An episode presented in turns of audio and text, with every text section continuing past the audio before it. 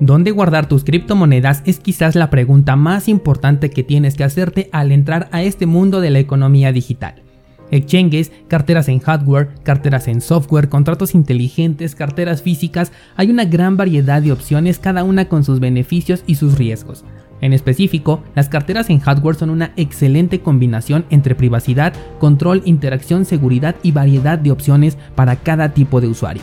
Por eso, Hoy quiero hablarte desde una postura teórica sobre las carteras en hardware. Yo soy Daniel Vargas, fundador de cursosbitcoin.com y esto es Bitcoin en español. Comenzamos.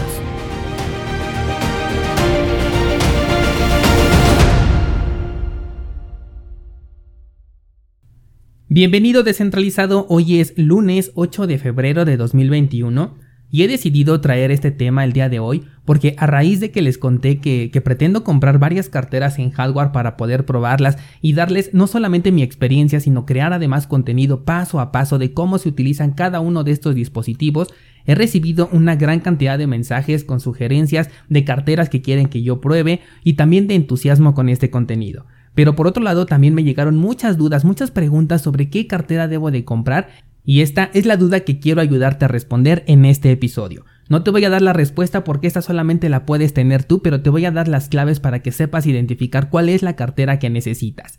Y después te voy a dar una breve explicación sobre cada una de las carteras que considero son las más importantes en este momento, las que ofrecen una mayor seguridad o aquellas que son más populares en el uso cotidiano de las criptomonedas. Así que sin más, vámonos directo al grano y lo primero que quiero que consideres para saber qué cartera debes de comprar es para qué quieres esa cartera.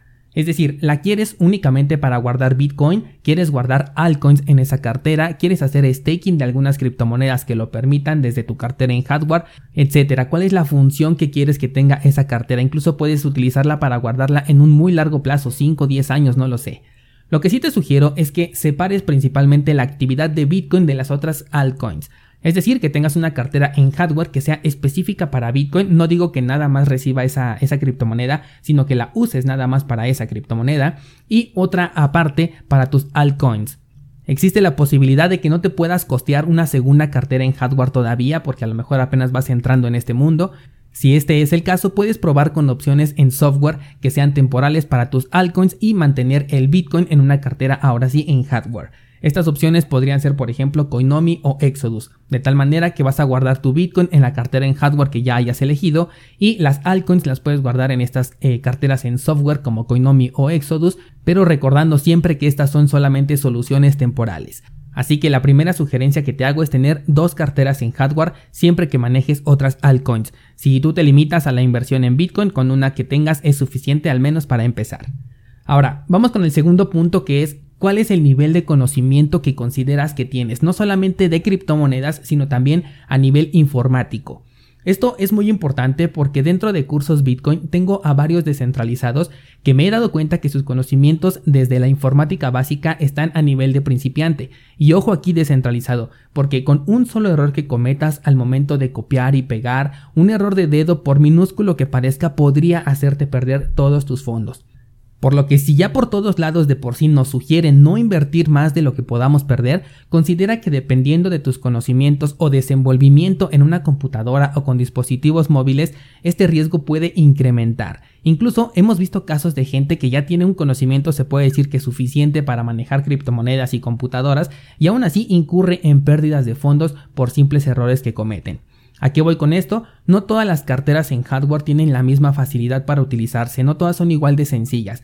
Algunas ofrecen opciones adicionales que otras no tienen, y aunque todas se pueden utilizar de forma básica por un principiante, es posible que con tantas opciones o métodos diferentes de hacer transacciones que puedas encontrar en las diferentes opciones de carteras en hardware, te puedas confundir si es que no estás acostumbrado a estos procesos. Es justo por eso que quiero mostrarte en las carteras más populares cómo se hace cada proceso para que lo veas y ya tú puedas decidir si se trata de la cartera que es adecuada para ti, pero bueno, esto lo voy a ir haciendo a lo largo de este año. Por ponerte un ejemplo de algo que puedes eh, probar de manera gratuita, tú puedes instalar en tu celular la aplicación de Samurai Wallet y también puedes instalar la aplicación Moon.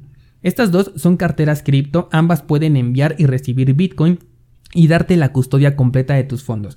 Pero mientras que Moon lo hace de una manera extremadamente sencillo y con una interfaz que es muy muy limpia, Samurai Wallet es una navaja suiza. Esta te permite hacer múltiples cosas y es aquí donde debes de decidir qué cartera es la ideal para ti de acuerdo al nivel en el que te encuentras, para que no te confundas sobre todo con opciones que probablemente en este punto no vas a utilizar pero cuando ya estés más envuelto en todo este sector o por ejemplo si vas tomando los cursos que tengo ahí en la página, bueno pues ya vas a ir viendo cómo funcionan estas plataformas, cuáles son los beneficios que te pueden dar y si ya eres un usuario apto para poder subir de nivel. Ahora, hablando ya específicamente de las carteras en hardware, tenemos por ejemplo al Trezor, al Ledger, que son de las más comunes, y también a KeepKey. Estas tres las puedo considerar como carteras básicas que cumplen muy bien su función y te van a hacer sentir cómodo con la facilidad de uso que tienen. Ahorita vamos a hablar de cada una por separado. Por otro lado tenemos eh, carteras como Bitbox, como Coldcard, Jade, eh, Coolcard, Kobo, Zero Engrade, entre otras que requieren un mayor desenvolvimiento tanto en el manejo de la computadora como en dispositivos de almacenamiento tipo tarjetas micro SD. Por ejemplo, a mí no me gusta para nada utilizar tarjetas micro SD en mi vida cotidiana. Toda la vida que he tenido una tarjeta micro SD en mis manos he tenido muchos problemas con estas tarjetas, pero también sé muy bien que es una de las mejores alternativas para poder guardar tus criptomonedas cuando utilizas esta clase de carteras en conjunto con otras que acabo de mencionar. Entonces, en este caso, lo que me queda es ser muy cauteloso en la forma en la que voy a resguardar mis semillas o las claves que me entreguen estas carteras porque no le tengo confianza a la micro SD debido a la pésima experiencia que he tenido en el manejo de estas tarjetas a lo largo del tiempo. Así que en esta primera parte ya puedes identificar cuál es la cartera que te conviene más simplemente por, por sus características. Primero tienes que buscar una que sea exclusiva para Bitcoin, luego busca una exclusiva para tus altcoins y de aquí ya qué opción puedes elegir, bueno, pues simplemente la que tenga un nivel de seguridad considerable y un costo que también esté accesible a tus capacidades. Digamos que el nivel de seguridad más bajo que puedes encontrar es el de Trezor y Ledger, que después de ser los reyes ahorita ya se están quedando un poco rezagados. También tenemos a KeepKey y obviamente considerando que esta cartera acepte la altcoin que tú quieres utilizar o aquella a la que le quieres hacer un staking. Si te gusta, por ejemplo, KeepKey, pero desde ahí no puedes hacer staking de Cardano, supongamos, que es una de tus estrategias, pues simplemente no vas a comprar esta cartera, vas y buscas otra como por ejemplo Ledger X, que sí te permite hacer esta función. Y por supuesto, también hay que investigar si la cartera es fácil de utilizar o es más recomendada para usuarios avanzados. Aquí yo ya te dije cuáles son las tres que considero que son las más sencillas y ya tú decidirás qué tanto quieres aventarte y aprender si compras una cartera un poco más avanzada. Igual puedes comprarla sin depositar grandes fondos, comienzas experimentando con, poquito dinero y ya cuando sientas que domines la, cartera en hardware que a lo mejor elegiste una de más alto eh, nivel de seguridad pero al mismo tiempo más complicada, bueno pues ahora sí ya puedes depositar una cantidad más fuerte porque ya se puede decir que eh, ya te familiarizaste con el uso y con las opciones que realmente vas a utilizar. Así que tampoco te limites a no aprender cosas nuevas y quedarte nada más con la versión más básica de estas carteras, ¿vale? Ahora sí quiero hablarte de la oferta que hay en el mercado, específicamente una por una, y quiero aclarar que por ahora solamente tengo experiencia física con el dispositivo Trezor. Ahorita ya tengo la Bitbox 02, pero todavía no la empiezo a utilizar, ¿de acuerdo? Por lo que aquello que te voy a contar es desde un punto de vista teórico, de acuerdo a todo lo que he investigado, los problemas que hasta ahora se han presentado y la eh, reputación que tiene cada una de estas carteras. Voy a comenzar por el Trezor, que es la que ya tengo más experiencia. Como dije, es una cartera bastante sencilla, recomendada para usuarios principiantes. Existen dos modelos, Trezor One y Trezor modelo T. El modelo T acepta más criptomonedas, pero ambas son multicripto. No hay una versión que únicamente te acepte Bitcoin. Y en el caso del modelo T tiene una pantalla a color y que es más grande y táctil. Pero aquí yo te sugiero que revises si las monedas que tú piensas guardar, o sea, esas que utilizas, las soporta el modelo One ya que de ser así no hay tanta necesidad de irse por la versión más cara que es la del modelo T, si no obtienes un beneficio que sea exclusivo de este modelo. Aquí debo de decir que la seguridad del modelo One sí es más baja que la del modelo T. A ver, antes de seguir, todas las que voy a mencionar en este episodio tienen un alto nivel de seguridad. A ninguna le puedo llamar una cartera insegura porque si no ni siquiera te la mencionaría, pero sí puedo decirte que es una cartera menos segura que las demás, ¿de acuerdo? Bueno, ahora sí continuamos. Trezor One entonces es una eh, cartera menos segura ante un ataque dirigido. Que es un ataque dirigido, quiere decir que para perder tus fondos o para que realmente estén en riesgo, necesitas hacer un ataque en donde tú ya seas un objetivo específico. Es decir, necesitas que alguien sepa que tú tienes una de estas carteras, que ese alguien tenga un acceso físico a esa cartera para que pueda robártela físicamente y además sepa hackear estos dispositivos o tenga a algún conocido que pueda hacer esta función. De esta manera es que te podrían robar tus criptomonedas. Te la tienen que robar, tienen que saber hackear y todo esto sin considerar que si tú le colocaste un passphrase, que es como una contraseña adicional, entonces aunque te la robaran no pueden acceder a tus criptomonedas ni aún hackeando este dispositivo. Como verás, el escenario pues es muy remoto, por eso sostengo que sigue siendo bastante segura, pero sí tiene un nivel más bajo que el modelo T. Por último, eh, por el precio que tiene el modelo T, quizás yo prefiera irme por otra opción que sea más económica y probablemente hasta más segura y que acepte la criptomoneda que quiero almacenar si es el caso. Si solamente la encuentras en Trezor modelo T, pues entonces esa es la que tienes que comprar. Algo que le pega mucho a Trezor es que solamente podías acceder a tus fondos a través de una interfaz de navegador web, porque esto lo que hace es dejar una puerta abierta a una vulnerabilidad en el navegador que sí puede poner en riesgo a tus criptomonedas. Esto ya lo están solucionando, ahorita ya se tiene una interfaz llamada Trezor Suite, la cual es un software que permite gestionar tus fondos e incluso puedes utilizarlo en un modo de solo consulta, en el cual no tienes que conectar el Trezor a la computadora y puedes ver cuáles son tus fondos, qué criptomonedas tienes y esto reduce en gran medida el vector de ataque. Ah, de hecho acabo de agregar una clase en el curso de Trezor para que te puedas familiarizar con esta plataforma de Trezor Suite porque en el futuro va a ser la única forma de acceder a tus criptomonedas para los que tenemos esta cartera ya que eh, la versión de, de navegador va a desaparecer por completo. Bien, ahora pasemos a Ledger. Este dispositivo es la competencia directa de Trezor, fueron las primeras en estar en el mercado y también tiene mucha seguridad, tanto en el modelo S como en el modelo X. Como puntos malos tenemos que el Ledger X tiene Bluetooth. Según esto se le puede desactivar, pero creo que nada más es eh, desactivar por software, por lo que para mí esto es un punto de inseguridad que a lo mejor para muchos no es importante, pero yo sí lo considero. Ahora, esto puede ser un poco exagerado en ciertos casos, ya que el alcance del Bluetooth es por lo mucho de 10 metros con obstáculos como por ejemplo paredes y en algunos casos hasta es menos de este, de este rango por lo que la inseguridad del dispositivo, hablando específicamente del Bluetooth, es que alguien que se encuentre 10 metros a la redonda sepa perfectamente que tienes este dispositivo y consiga acceder a él a través de esta comunicación inalámbrica. Esto es algo también muy poco probable pero que tienes que tener en mente. La gran ventaja del Ledger es que es uno de los dispositivos más aceptados en diferentes aplicaciones, tanto para gestionar tus fondos como para, por ejemplo, hacer staking. Cardano eh, es una de las criptomonedas que permite hacer el staking desde su dispositivo. Así que eh, es una excelente opción si tú buscas esta clase de característica. No te puedo decir qué carteras soportan el staking de cada una de estas monedas porque eso ya depende de un común acuerdo entre la empresa y el proyecto. Y además hay bastantes monedas que ya permiten hacer staking, por lo que mejor te invito a que entres a la página oficial del proyecto que tú quieras analizar, por ejemplo podría ser Ethereum, puede ser este Cardano como en este caso, esas monedas que manejan staking. Y en el apartado correspondiente ahí te van a decir desde qué dispositivos puedes hacer el staking o si necesitas forzosamente una cartera en software que sea oficial del propio proyecto. La queja que también se tiene con Ledger es por el reciente robo de datos que sufrieron y que han puesto en riesgo la identidad de las personas, al grado de que hoy en día ya se tiene una base de datos muy amplia con nombres, direcciones, teléfonos de gente que seguramente tiene criptomonedas en su poder. Fíjate que esta cartera no pensaba comprarla porque es de las que más contenido hay en, en internet, y por todo esto del robo de datos de, las personas, ¿no? Pero ya varios de ustedes me la han estado pidiendo, por lo que creo que sí voy a terminar analizándola. Eso sí, lo más seguro es que compre la versión S por el detalle del, Bluetooth, que como te digo, no me gusta mucho. La tercera que vamos a, analizar es KeepKey, y con esta vamos a cerrar las carteras más básicas. En lo personal me encanta la forma física de esta cartera, es la que tiene la pantalla más grande, al menos hablando de este sector de carteras básicas, y desde que fue adquirida por Shift Crypto le fue mucho mejor. Ahora aceptan más criptomonedas y el nivel de seguridad que manejan ya está, pues yo creo que al nivel de Ledger y de Trezor, así como la facilidad de su uso. Algo que sí no me gusta mucho es que también todo se hace a través de una interfaz web, es decir, desde el navegador. Acaban de actualizarla, ahorita se encuentra en versión beta, pero eso quiere decir que si en algún momento piensan lanzar una aplicación de escritorio, eso todavía va a tardar mucho, puesto que la versión del navegador todavía no está terminada. Eso quiere decir que va para largo. Um, KeepKey es una cartera que si te importa que la pantalla sea grande pero que el dispositivo no lo sea tanto, entonces creo que es la cartera que estás buscando.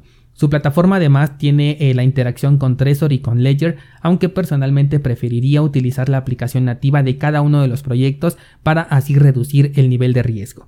KeepKey es de las carteras más económicas. De hecho, te cuento que mientras estaba yo preparando el episodio, fui a ver el rango de precios en el que se encontraba esta cartera y la vi tan barata que la compré. Eh, yo creo que en esta semana la voy a estar recibiendo, a más tardar la próxima semana, así que esta va a ser mi tercera cartera de la que pronto te podré dar ya una opinión con experiencia propia. De aquí vamos a saltar entonces a aquellas carteras que ya son más complejas, probablemente no, no serían una buena idea para tu primer cartera cripto, a menos que tengas tiempo como para experimentar y ya después hacer depósitos. Voy a comenzar con Bitbox 02, que evidentemente se trata de la segunda versión de esta cartera. Y me gusta mucho porque ya cuenta con esto de la tarjeta micro SD para una mayor seguridad, que sí, ya dije que tengo problemas con las tarjetas micro SD, pero este es uno de los métodos más seguros que ya utilizan varias carteras para poder interactuar con tus fondos sin la necesidad de exponer las claves privadas. Aquí en este punto quiero aclarar la diferencia entre una semilla y una clave privada, porque un descentralizado me preguntaba, oye, ¿y es que si pierdo o se me descompone la tarjeta SD, entonces voy a perder el acceso a mis criptomonedas? Y no, no es así. Las semillas son el conjunto de palabras que te permiten acceder a tus claves privadas, mientras que estas claves privadas muchas veces ni siquiera tienes tu acceso a ellas, es decir, no las puedes ver ni las conoces. Están solamente dentro del dispositivo y solamente el mismo dispositivo es el que tiene acceso a estas claves para funciones puntuales como por ejemplo firmar transacciones o entregar nuevas direcciones de almacenamiento.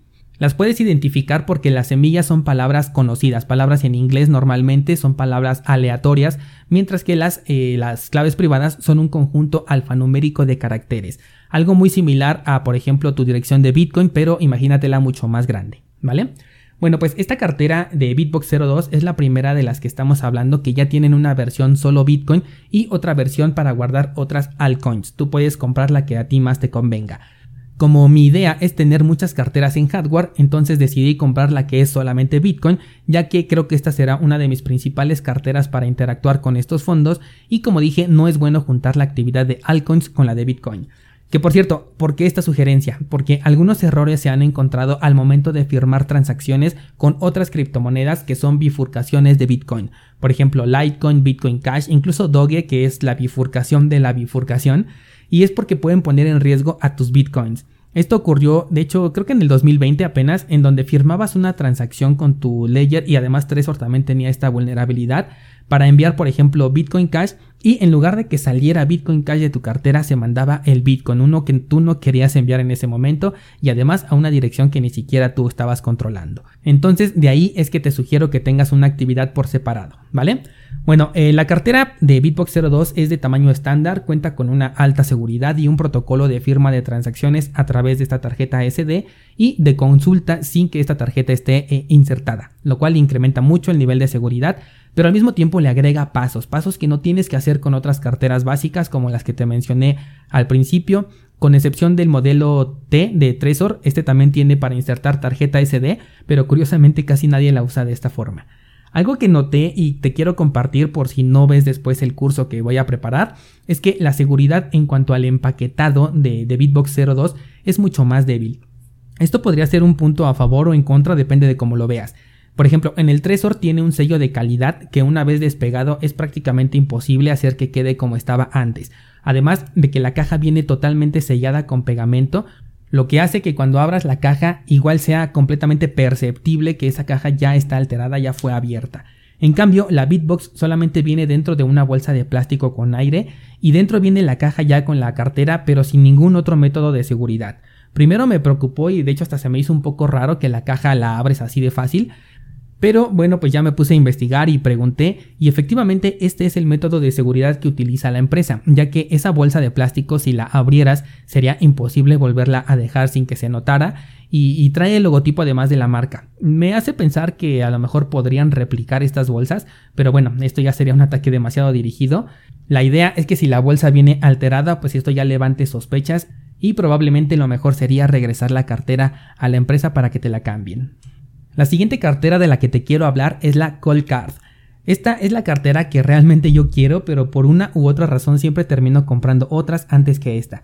Coldcard es una de las carteras más seguras que hay y es únicamente para Bitcoin. Aquí no tenemos una versión alternativa que acepte otras criptomonedas. Su apariencia es la de una calculadora de esas viejitas, lo cual le da un plus para pasar desapercibida.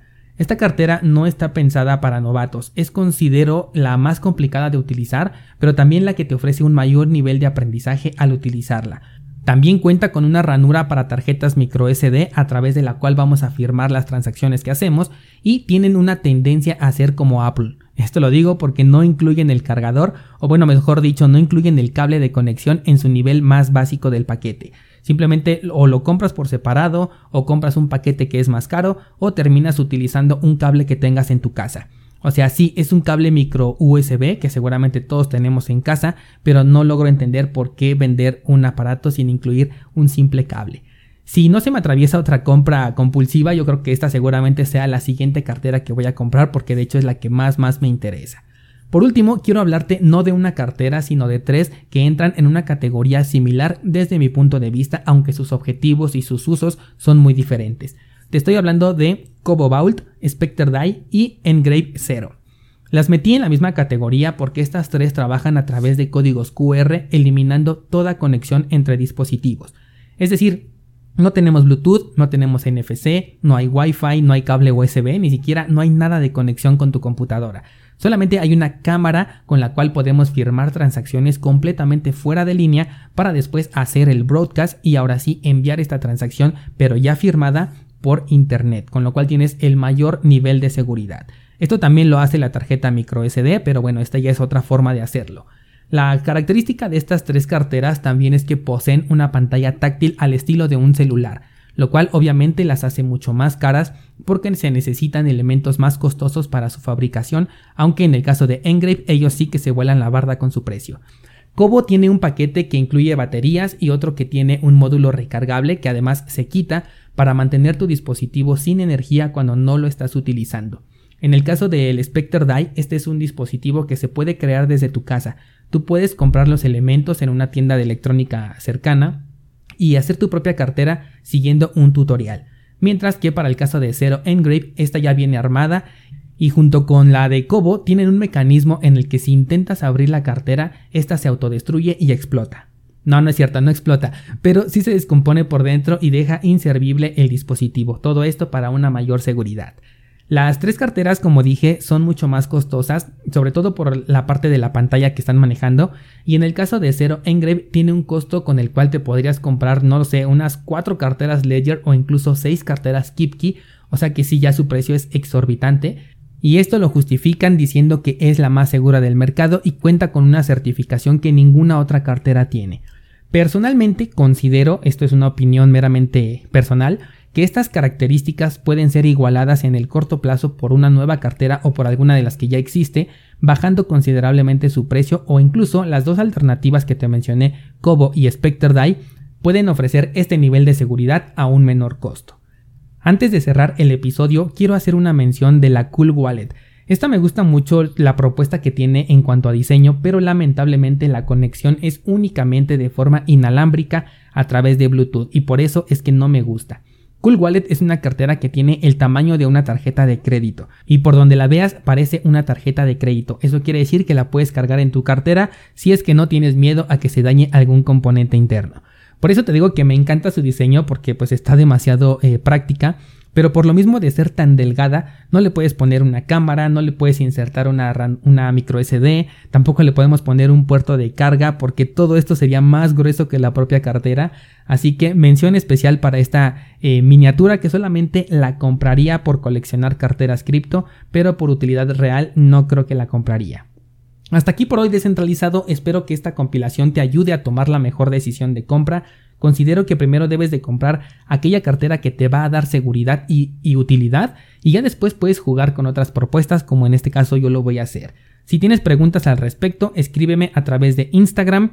En YouTube voy a ir subiendo videos contando mi experiencia con cada cartera a lo largo de este año y dentro de cursosbitcoin.com voy a hacer cursos específicos con todo, desde cómo abrir y verificar que tu cartera no ha sido alterada hasta cómo utilizar las herramientas más escondidas que tiene cada una de estas carteras.